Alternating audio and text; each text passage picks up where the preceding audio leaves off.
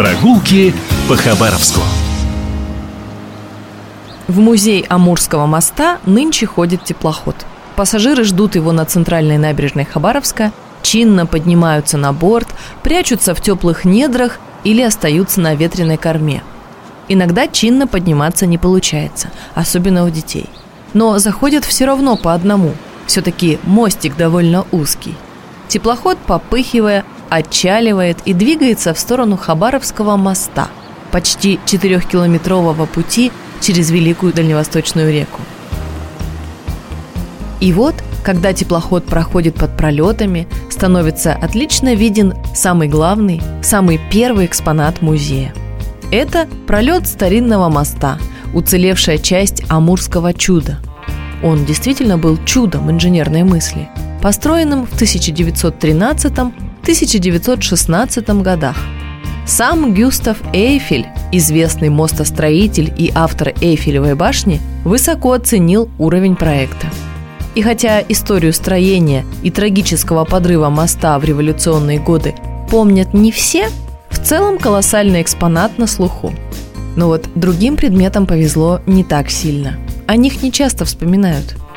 И вот группы высадились на берег чуть ниже музея, немного поднялись вверх, зашли в аккуратные боковые ворота и попали на выставку железнодорожной истории. Первым делом любой уважающий себя школьник бросается штурмовать паровозные вершины. Благо в музее это можно. Практически все вагоны, дрезины и макеты техники где-то устойчивы. Недалеко от огромных паровозов стоит странная деревянная конструкция, похожая на русскую избу с острым углом. Это макет мостового ряжа образца 1940-х годов. Такую опору опускали на дно реки или водоема, через который нужно было проложить мост – причем острым углом против течения. Заполняли камнем и иногда укрепляли железом. Сверху на такой ряж ставилась опора моста, а угол нужен был, чтобы направлять лед в пролеты моста. Вообще под водой многое происходило. И в самом музее, небольшом уютном деревянном здании, есть огромный водолазный костюм 1929 года. С его помощью проверялось состояние опор находившихся под водой. Или поиск предметов, особенно после того, как две фермы моста были подорваны в период гражданской войны. В таком костюме человек мог опуститься на 40 метров под воду, а воздух подавали с помощью помпы и длинной трубки. Поднимали из воды тяжелый костюм вместе с человеком в буквальном смысле на веревке, как ведро из колодца. И, что важно, костюм настоящий. А вот уже макет – но очень интересный. Это первый в России паровоз Черепановых.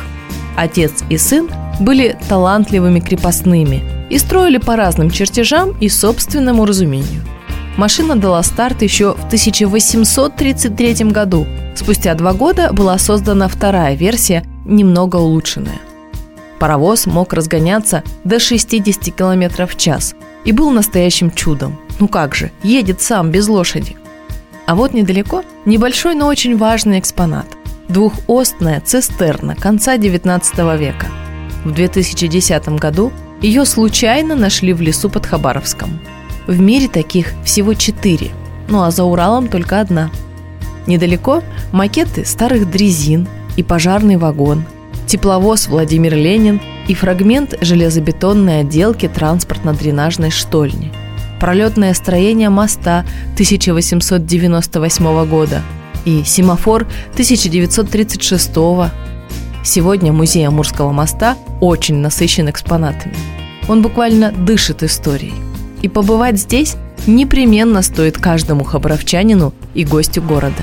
Но главное – не забывать о небольших предметах, которые, хотя и теряются на фоне огромного пролета моста и гигантских паровозов, но не менее интересны. Прогулки по Хабаровску.